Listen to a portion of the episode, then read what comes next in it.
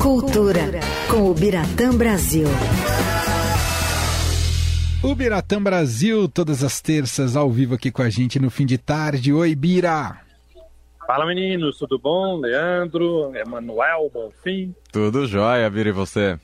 Tudo bom, tudo ótimo. Bom, temos Mostra Internacional de Cinema de São Paulo a todo vapor. E aí, Bira, quais são os destaques? Menino, tá a todo vapor mesmo.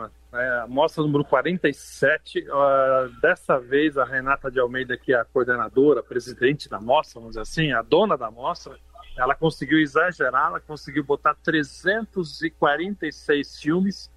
É um número que não dá nem para dizer se é esse mesmo, porque sempre ia aumentando, aumentando.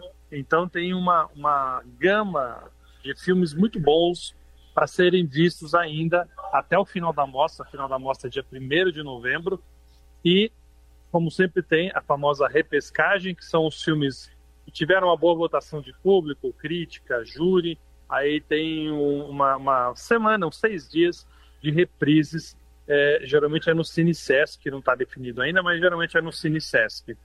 E olha, ainda dá para ver muita coisa boa, assim. Desde os grandes premiados, né? Todo mundo vai atrás dos premiados. É, embora é legal ver agora, mas também se você não vê, ou ele vai entrar no streaming ou vai entrar no cinema, porque o, o prêmio sempre dá um up né, para os filmes. É, como, por exemplo, Zona de Interesse. É um filme muito interessante, ganhou prêmio em Cannes. É inspirado no, filme, no livro do Martin Amis, o escritor inglês, que, aliás, foi muito uma má coincidência. É, na noite anterior da exibição do filme em Cannes, o Martin Amis morreu e aí não pôde nem ver a, a ovação que foi o filme dele, o filme inspirado no livro dele.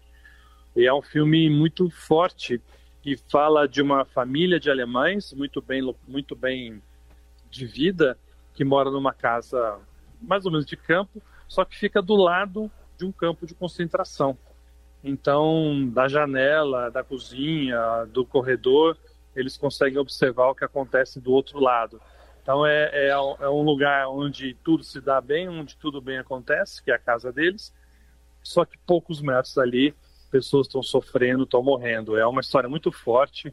É, passa no fim de semana agora na mostra, vale muito a pena tentar ver.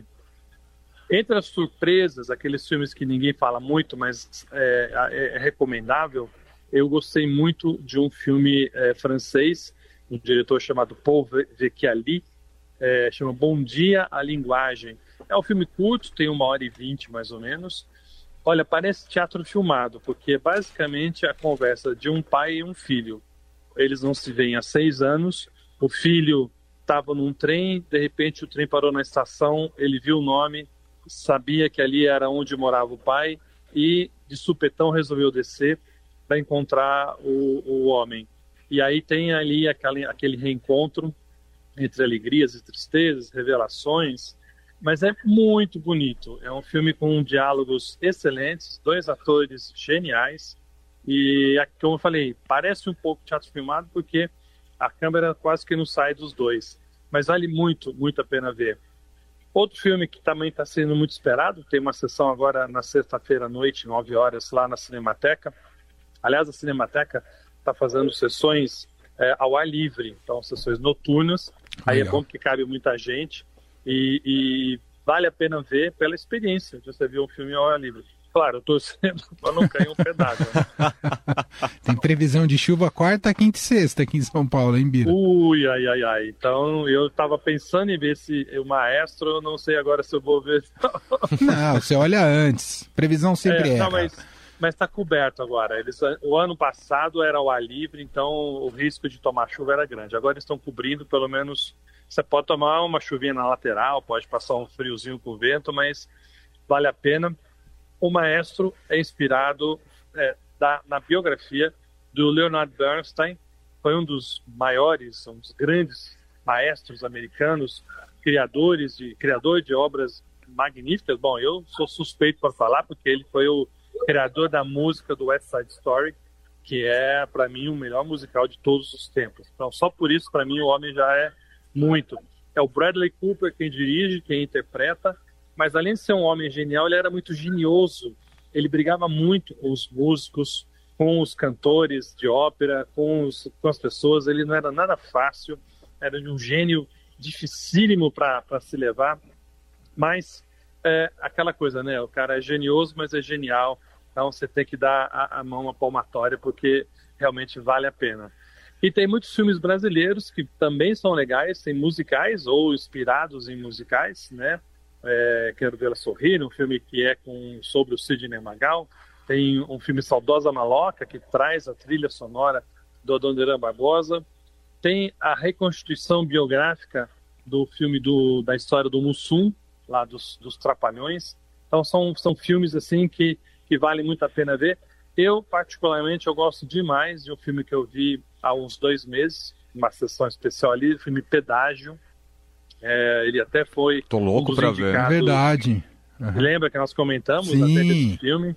É, essa que é a, conter... a sua forte. conterrânea, né, Leandro? Sim, a Carol. É, a... Essa é amiga, cresceu com o Leandro em Bragança Paulista ou Biratã Brasil? Olha, é mesmo, eu no jogo do Bragantino, comia linguiça, olha que beleza. Ou era a mesma É, escola? A gente estudou no colégio a vida inteira juntos. Que ótimo. É. Não, e ela, eu a conheci pessoalmente, tive o prazer de conhecê-la há um mês mais ou menos, e é uma pessoa encantadora e é um filme, como a gente já comentou antes, né? Ela fez é o segundo longa dela, o primeiro foi Carvão, que é um filme forte, mas eu tinha minhas ressalvas com o filme porque ele era um tanto exagerado em querer surpreender o espectador.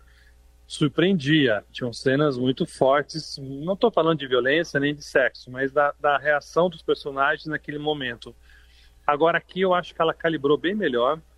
Ainda tem umas cenas fortes, mas não com aquele mesmo estupor que tinha em Carvão. E ao mesmo tempo põe de novo a, a, a ética das pessoas em jogo. Quer dizer, uma pessoa a vida inteira sofreu, né? não tinha dinheiro, não conseguia pagar as contas direito, mas nunca abriu mão da sua honestidade. É, ali, num certo momento, vacila e paga por isso. Então, é, é, um filme muito bonito por esse lado também. É, acho que dos brasileiros, para mim, particularmente, não posso estar errado, porque eu não vi todos, mas dos que eu vi, certamente é, é, o melhor. E tem um filme, tem dois filmes muito interessantes, dois documentários sobre a guerra da Ucrânia. É, um é, concorre ao Oscar de documentário, está indicado pelo menos ali, 20 dias em Mariupol. É um filme, eu vi uns, uns pedaços na internet, é, dois correspondentes da AP, da Associated Press, resolveram ficar lá na Ucrânia, quando a guerra estava ameaçando começar. A imprensa internacional foi toda embora, ou quase toda.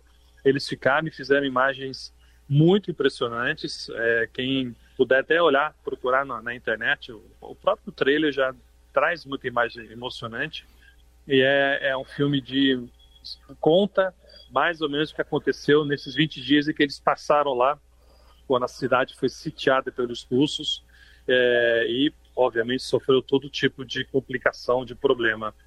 É, e tem um outro filme que eu, é, eu já tinha visto, que eu achei muito, muito interessante, chama Fotofobia, que justifica pelo seguinte: é um documentário também, mas mostrando a rotina das pessoas que tiveram que morar no metrô de lá da Ucrânia, de Kiev. Hum. É, não tinha outra escolha, você tinha que morar. Então tem muitas famílias, tem cachorro, tem galinha, tem papagaio, tem gato, as crianças brincando. E obviamente o fotofobia é porque eles vivem no subterrâneo, não é recomendável subir para fora e até montam um posto médico e a médica é, começa a diagnosticar muitas deficiências de vitamina D, que é falta de sol, de né? sol, falta de raios solares. É, e a fotofobia é aquela que você está né, tá num lugar escuro, você sai para um claro e, obviamente, seu, sua visão não está habituada mais e você sente aquela, aquela força da luz do dia. Mas é, é um documentário tanto quanto o 20 Dias em Mariupol, muito pesado. Acho que Mariupol é mais pesado porque ele tem imagens muito cruéis, assim, de, de gente baleada, gente que tenta sobreviver e não consegue, enfim, é, é, ali é a realidade crua mesmo da guerra. Com fotofobia, mostra uma realidade difícil, dura, mas é, um pouco amena. Ali você vê um pouco mais de esperança na humanidade. E Então, legais esses seus dois destaques de documentário, Bira, porque são filmes que dificilmente vão ter uma carreira longa em circuito comercial depois, né? Provavelmente, provavelmente. É ma- mais fácil depois assistir no serviço de streaming Sim. ou nem isso. É. né? Não tem que esperar alguma, algum festival especial de filmes de guerra, o que valha, para poder ver. Então a chance agora é boa de aproveitar e ver na mostra. Muito bem. Bom, é a mostra de cinema, tem que aproveitar. Termina na semana que vem, né, Bira? Dia 1 de novembro. Dia 1 de novembro, antes do feriado. Então precisa se organizar para conseguir assistir, pegar algum desses filmes indicados aqui pelo Biratã Brasil. Tá com a gente todas as terças no fim de tarde. Semana que vem ele volta com mais. Obrigado, boa maratona na mostra para você, Bira. Obrigado, quero encontrar vocês, hein? Vamos ver. Boa! Valeu, Valeu, Bira. Bira. Abraço, tchau. Fim de tarde Eldorado.